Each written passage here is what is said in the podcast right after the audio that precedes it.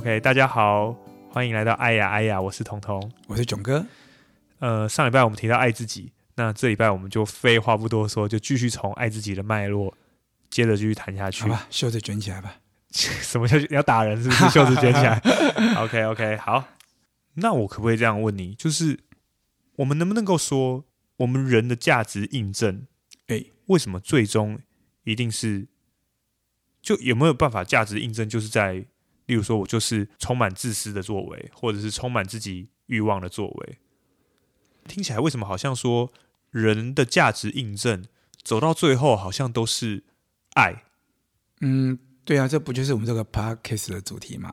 啊，就是比如说人性为什么为什么本善？那朱熹说，就明心见性，你就知道了。什么意思？就是每个人，啊，就是低头闭着眼睛往自己内心看去，你就知道什么东西会。会是最重要的，会引引发你最大的价值感了。我们在、哦、我们在举刚刚你说的例子啊，你说啊，我就自私啊，为什么到最后还是不快乐呢？这就是关键呢、啊。每个人，你去思索嘛，你的一生从小到大，到底哪些东西是一个可以长期持续引发你生命中的喜悦的东西？对。然后哪些东西是即使碰到一些灾难折磨，它不止不会消失。它是可能在灾难折磨来临时，它还能够变成你心中力量的东西。那基本上就是就只有爱了。那那当然，你可以说这是我个人的感受，那你也可以说这是很多人共同感受。你当然也有资格说你的感受不一样。你也可以说你的感受是真的就是追求金钱或者是性。对，OK，你你说哦，不一定要自我，钱就是我的自我啊。那你的你的钱呃。亏损再多你都无妨，因为它是就你自我，你下次再赚回来就好了。你当然也可以这样想。那这个东西就是问你自己：如果你确定你追求这些东西，它的确是你生命的真正价值，然后你做这些事情就够了。你其实爱啦、人与人之间的善意流动啊，这些对你都没那么重要。你觉得这个东西最重要？那我说实话，那你就应该这样去追求这些东西啊。如果他确实就会带给你全然快乐，就像刚刚你说的，我就是要占小便宜，OK，就算剩我自己，我也不会不快乐，我也，不会不快乐。对，我，我占不到人的便宜，我就占动物的便宜啊，我就占其他的便宜，OK，甚至人是群居的动物，怎么可能没有别人呢？你可能缴电费、缴水费，你想尽各种办法占国家的便宜，你就充满了喜悦，充满了生命的价值的肯定，那你就活得很快乐啊。那我坦白讲，如果你是一个活得非常快乐的人，谁谁想要去改变你呢？你应该也不需要来听我们这个 podcast 的啦，对吧？对，所以哦，所以这样讲到最后，就是说人的自我价值印证，就是会回到为善，或者是说爱的这件事情上面。这件事情就是说，它可能是一个很多人的共同经验。你低头下来，默默的去思考的话，就会觉得说，这个东西就是很值得我们去追求的。它是我们的这个无限灵魂，希望能够展现出它无限的力量的一个管道，这样讲吗？对，其实你可以想象，如果我的追求、渴望追求无限的灵魂，也是自我，那我透过这世界上的有限的东西来展现。那因为主主体是在这个自我，不是在这些事情上面，那我是不是某个程度上就可以说，其实就某种程度上来讲，我可以说这个世界上无限的东西。都是可以用来展现自我的，所有东西都可以对，对拿来展现。OK，所以这是这展呈现了一种无无限性出现的。那对那一定主体需要在自我上面才有这个才有这个无限性啊。如果主体不在自我上面，而在某个有限的事情上面的话，那它就不会无限了，因为它是一个有限的东西啊。对对，对，这第一个。那第二个哦，这边这个第一这边这个很重要。对，所以说，因为它是有限的。你想要从有限的东西去展现你的无限的话，就不合逻辑。因为我们讲过嘛，我们的灵魂渴望无限嘛，这是绝对不可能满足的吧？应该说，你一直持续去去这样做的话，它也是始终是一个有限的。对对对对。那再来第二个，我要讲的是说，我自己的比喻就是这样子嘛，就是我们刚刚就刚顺着刚刚的说法，就是我们是一个无限的灵魂放在一个有限的身躯里面嘛，对，然后置入一个有限的世界里面嘛，对，okay? 那。在这种情况之下，我们每个人会觉得被束缚，自由被束缚是一定的。天生的，对，天生的，这就是我们之前讲的，我们天生会有对爱的渴望。渴望对对对，所以为什么爱会这个最高的价值就在这里？因为我有爱才能够让我们的生命可以扩充。尤其是如果今天我们有个情人跟我们之间是全然结合的情人，我们是同时二合一、一而二的时候，我们是不是就让自己的生命的自由扩充了？假设说先讲朋友的话呢？啊，朋友也是一样啊，只是朋友之所以不像情人那么强烈，原因就在说朋友是透过某些重复的的特点呃的属性接触的嘛。所以举个例子，比如说我跟我的很棒的球友一起打球的时候，那一瞬间就是生命扩充了啊。或者是说我今天因为某一些朋友而我认识到了一个某个新的领域哦，对，那也是扩充啊。我也是一个扩充。对，那朋友有好处就在于说，因为他不是那么样的。全能结合，所以它的优点是在于说，它就可以不断的像怎么讲那种感觉，像就好像就一个一个这样叠出去，有点像我们刚刚讲那个桌子，那、哎、个平面，对，对感觉这个桌子越来越宽广的感觉。那事实上，这个平面如果是个无限平面的时候，你可以知道这个世界有多宽阔。对，当你的自我掌掌握住的时候，你可以知道你在这个世界上，你其实充满了无限的可能。那每一个透过有限展现出去的，都是主体都在这里。对，但他但他绝对不是主体，所以这个展现出去，每一个展现都很开心。那但是随时都可以收回来，而且随时如果不见了也没有关系，对，就换一个。对，那那当然就你的说法，我觉得说的不错，就是就像这个平面上面那个一个圈圈一个圈圈一个圈，就这样这样这样扩展出去，就是你能够展现出你这个无限自我的触角就就更多。哎，我们这样讲，比如说像我小时候，因为有机缘学吉他，我才能够用吉他来展现我。我的自我啊，对不对？而且我有机会去参加合唱团，我才能够有机会这样展现呢、啊。啊，我参加合唱团原因纯粹是因为我高高中有个同学，有个好同学，他去参加，他说：“哎，你声音不错，你应该也可以来。”我们就三个同学去了。如果没有那个同学的话，我可能就不会参加合唱团了。对，你的你的这个没办法扩展出去。对对，所以其实朋友其实是也是一样道理，只是他虽然没有像爱情那么样的一个全然的结合，但他其实。因为它是一个一个某个范围的 cover，所以相对之下，它就变得很能够很能够扩展出去。朋友是透过某一些管道或方式，那他还是在这个平面上面这样做。爱情，照你的这个说法，有点像是根源上面就是突破了这个有限的限制，因为你已经一而二，二而一。对，但是我必须要说明哦，朋友在那个 cover 点的时候，他们一样是突破的，啊，他们一、呃、他们一他们他们一样是啊、呃，让自己的生命扩展了，让对让自己的有限。没那么有限了，对对对对，但是这个扩展方式跟爱情不太一样啊，也不太对，是不太一样，因为它是全然的扩展嘛，一而二，二而一嘛，所以你的限制就不存在了。对对，你的你的哇，你听起来你的限制是消失了。原本这个的话，朋友的话算是扩展了，但限制还在。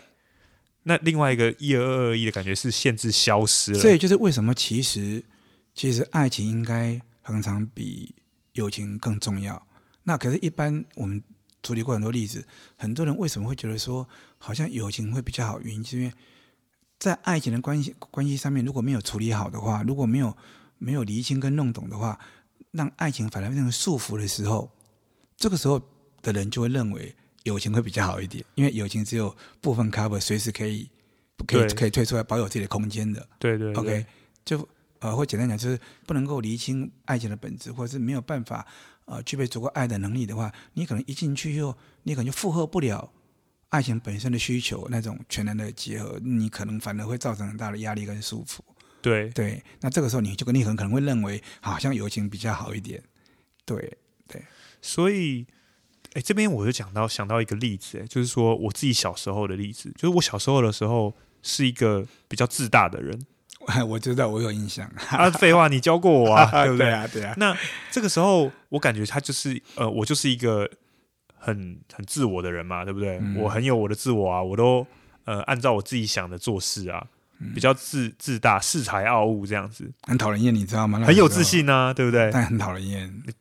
不是今天不是让你来批评我、啊，只是好像说哈，我回忆起来那时候，我好像就是可能会树敌很多。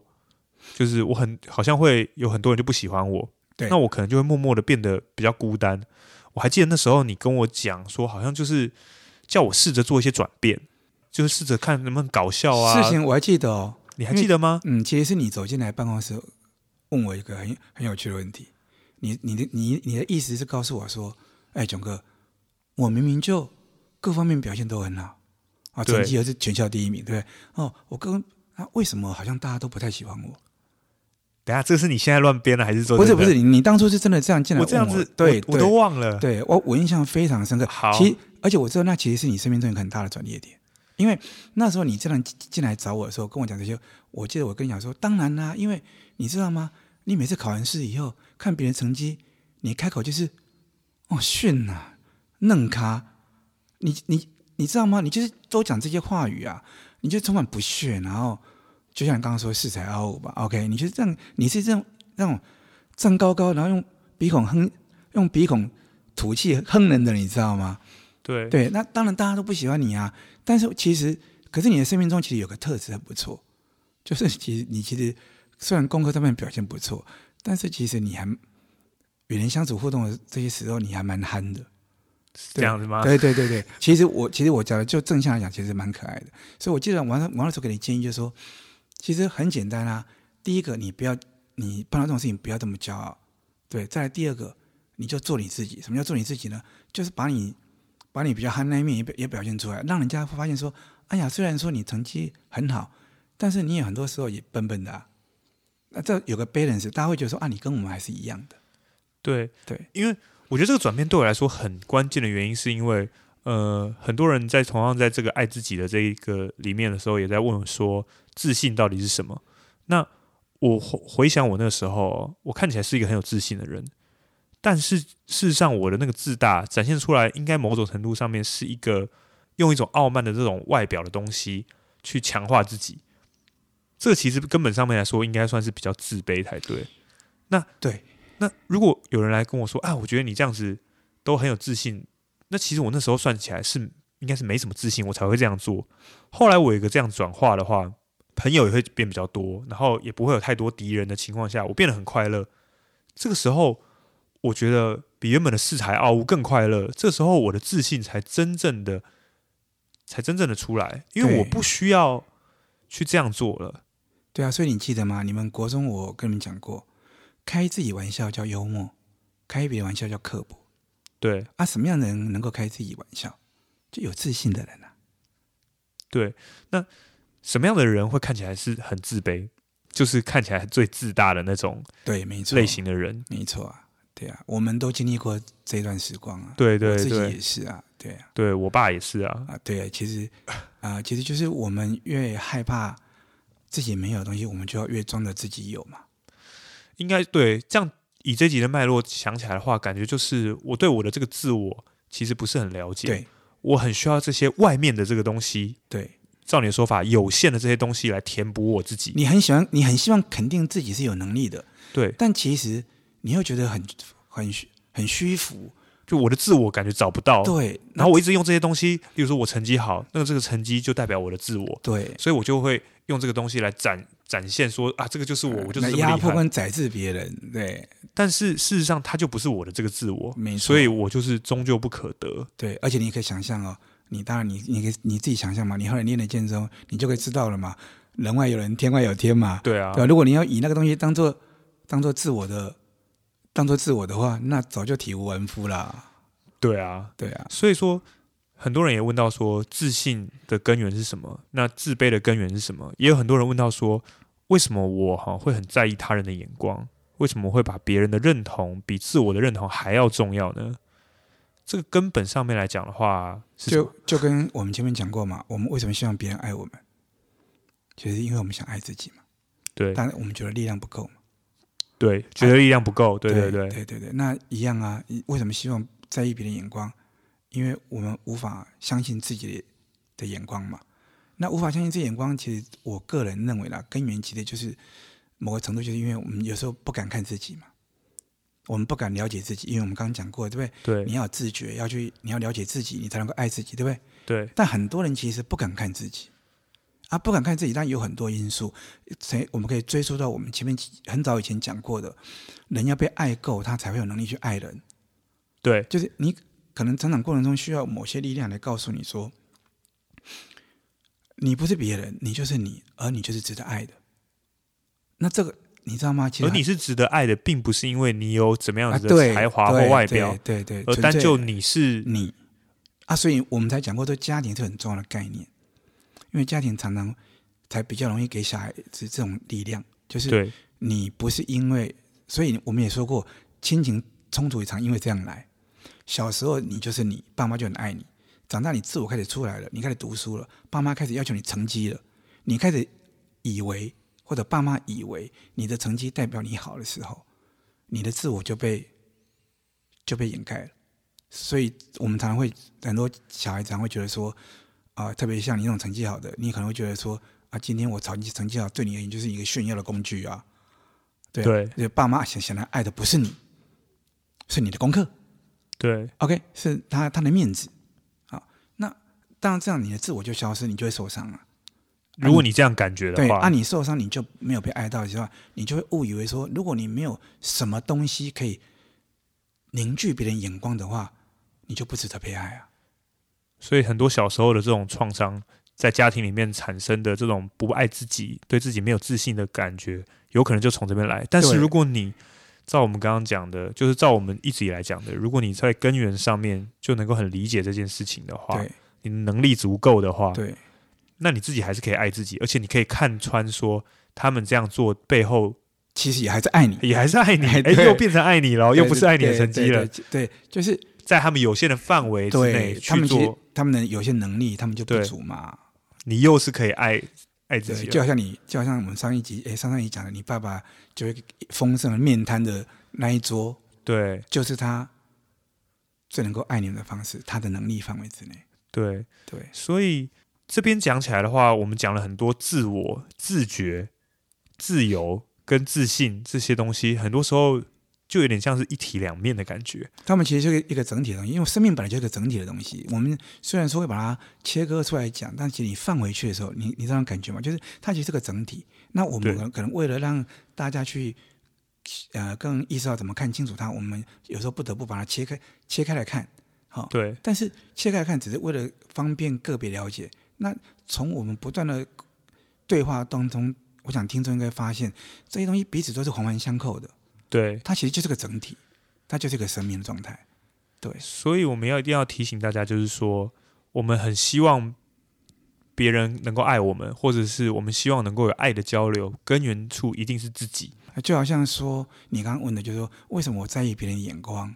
对，我们一定要有自觉意识到说，那其实是因为我们想在意自己的眼光。所以，我们刚刚讲到，对家庭的爱很重要。那可是像我而言，我的父母其实并并没有学习过什么爱的能力。那我觉得我自己幸运的地方，就是因为我高中的时候，我的那个女朋友其实就很认真的爱我。而因为她爱我的方式，并不是因为其他那些我高中的时候本来会拿来炫的东西。她哦，她不听我唱歌，她不看我打球，她也不喜欢我帮她画画什么之类的。他就是纯然喜欢我。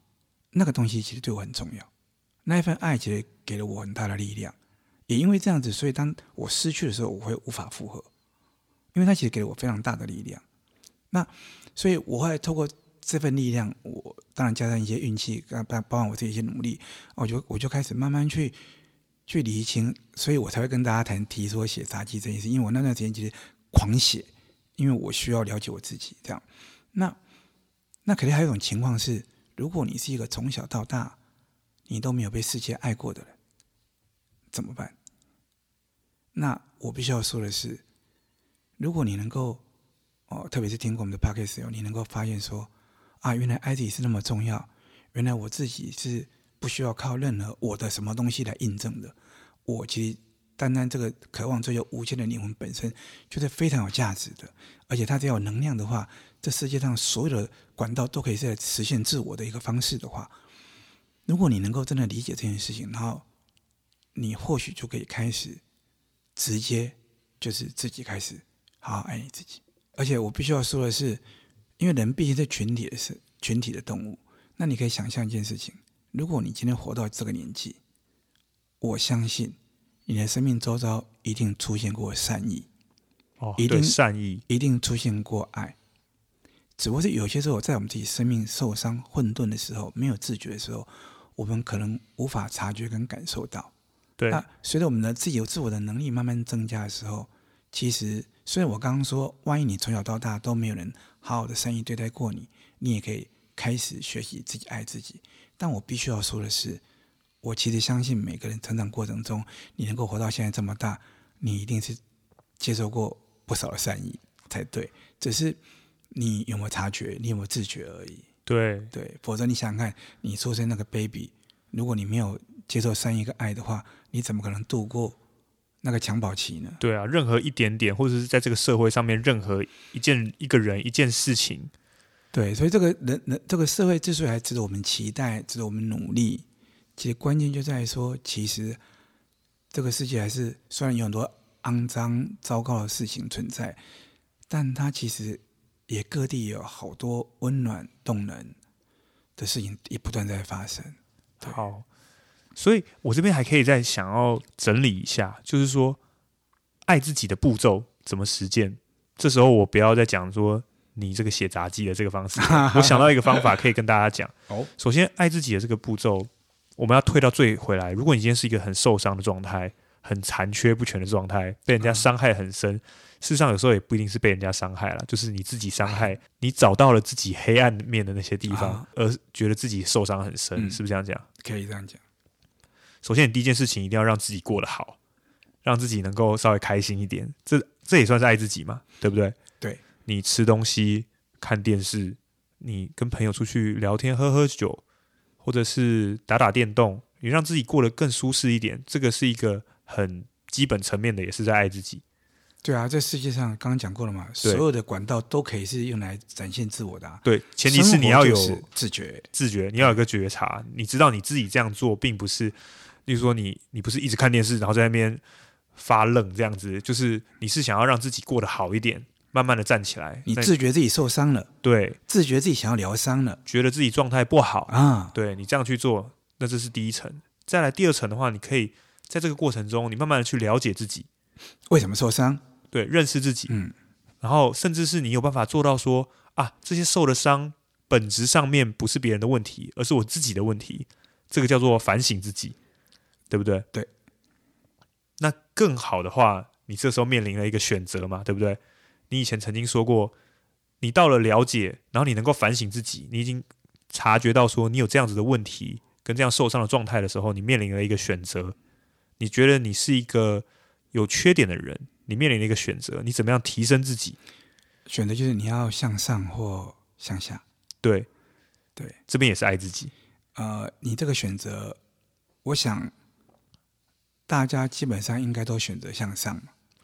我觉得要看状态，有时候就是会想说、呃、啊，我就是……呃，这里就要看打一本书了，叫《被讨厌的勇气》。对，《被讨厌的勇气》里面有说，如果你选择一个外表看起来向下的的选择。其实是有可能，你以为那件事情对你是向上的，你懂这个意思吗？哎，我们这样讲啊，假设说你是一个脾气不好的人好了，嗯、那你这个当下，你本来你意识到了，哎，还说啊，我要改很累呢，不容易耶，哎，不容易耶。那这样这样我改很多，万一失败啊，哇一大堆怎么办啊？算了，然后我还是这样就好，反正有缘分的人还是会跟我在一起嘛。如果你这样想的话，哎，你这样想，感觉好像是向下，对不对？对啊，可其实你是你其实是以为这样对自己比较好哎，那其实是向上还是向下？你以你以为其实你以为在向上哎，因为你以为这样的选择对自己比较好哎，那对，那那这个就是我们刚刚提到说，这个时候你可能是因为对自己了解不够，也有可能是因为你的能力不足。对对对对，那这些了解不够跟能力不足，在什么时候要反弹呢？啊，当然还是在说，当你这样的选择以后，你势必会带来一些更负面的东西出来，因为你因为你实质上选择了向下嘛。对，所以像以以以我们当老师为例，有时候我们碰到一些学生的状况一直没办法改善，用念十八般武器他都没办法改变的时候，我们有时候就只能等，等什么？等他生命中来个重大的撞击，让他去意识到说，好，我承认我之前是错的，我承认说我那时候这样子选。是错的，就是错了。对对，其实没有对自己比较好。对对对，那像有些人，为什么我们我们会觉得说，希望大家能够早一点厘清这些东西的好处是，万一哪一天你在你是在死前那一刻才发现自己这一生全能错呢？这里有本书可以打一下，叫伊凡·伊里奇之死。对哦，对，死前才意识到，我这一生都白活了，那其实就蛮悲伤的。不过我必须要说的是，他在最后一刻，嘿，他是不是？对，那一刻也是弥足珍贵的。他在最后一刻还是有了那个自觉。对，对，那有没有人一辈子都都都来不及呢？对，对，哇！所以说到爱自己的这个步骤，它其实有很多个层面。最简单的，你让自己过得好一点，到你可以反省自己，到你做出一个困难的决定，面对自己去改变它。努力实践。我听听你之前讲过，你曾经为了要改你自己的脾气嘛？对，我大概花了十年吧，十年功夫去改脾气。那我所谓十年，当然是指的说，就因为你们知道嘛，因为江山易改，本性难移嘛，所以在改的过程中一定是起起伏伏，它它是螺旋形的，它不是直线的。对，我我希望自己能够进四步退三步，那这样我还进了一步啊。对，哎，我很能理解，像我自己觉得我。刚刚讲说我是小时候是一个自大的人嘛，或者是有时候会呃变成是开别人玩笑，嗯，比较刻薄的人。嗯、我其实到现在还常常有些时候会一个不小心 就就变成是没办法很同理别人的这样子的一个存在。那这又是我要去努力下功夫的时候。我我也会啊，就是当然有时候我们并非恶意，是因为我们的个性上面可能有觉得觉得某个某个梗可能很好玩。对，就是非讲不可这样子。对，对，那这个就是我们自己要要取舍，我们要很清楚知道。嗯，啊、哦，那当然，如果是很亲密的朋友，当然小开玩笑无所谓啦。对，对，那如果可是如果说并不是很熟的人，或者是说你对对方并不是很了解的时候，我们就真的需要小心谨慎，要避免这种事情发生。对，对，所以真的是很困难，但是至少呃，听完我们这集的朋友可能会有一个方向。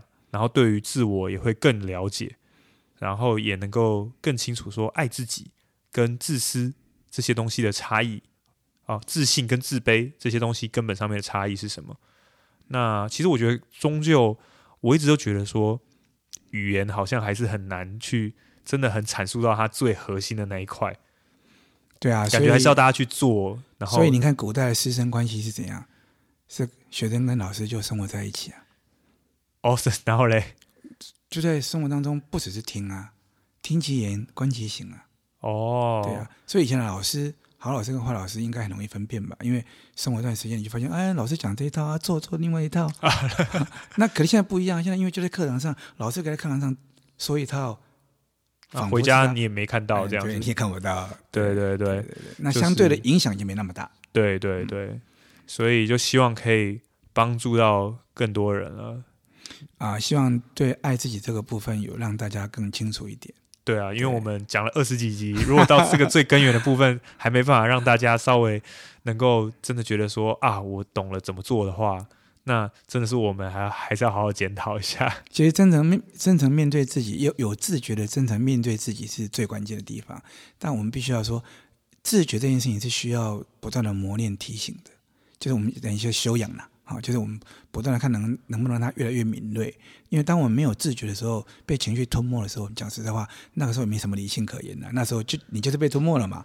对。那我们要追的并不是那个被吞没的一刻，我们要追的是当你被吞没那个段过程当中一段时间以后，突然间猛猛然一下你的自觉出现了，那一刻才是最为关键的一刻，那那才是最为珍贵的一刻，因为那一刻你就有了选择权。对。对啊，你有了选择权，还是那句老话，你才有自由，有自由才有爱嘛，对，你才能够爱自己，所以自觉就变得非常重要。那我们要不断的在生活当中，不断的反复反省、提醒，到让自己可以活得像自己想要的样子啊。那这个在接下来呢，你就爱到自己了，那你你就有基本的的自信，好啊，你有基本的自信以后，你就有基本的能力可以去跟别人互动，然后就然后接着然后建立爱的关系。对，好，那这一集我们就先讲到这边了。那就希望可以帮助到大家，对，好，希望可以帮助大家，拜拜，拜拜。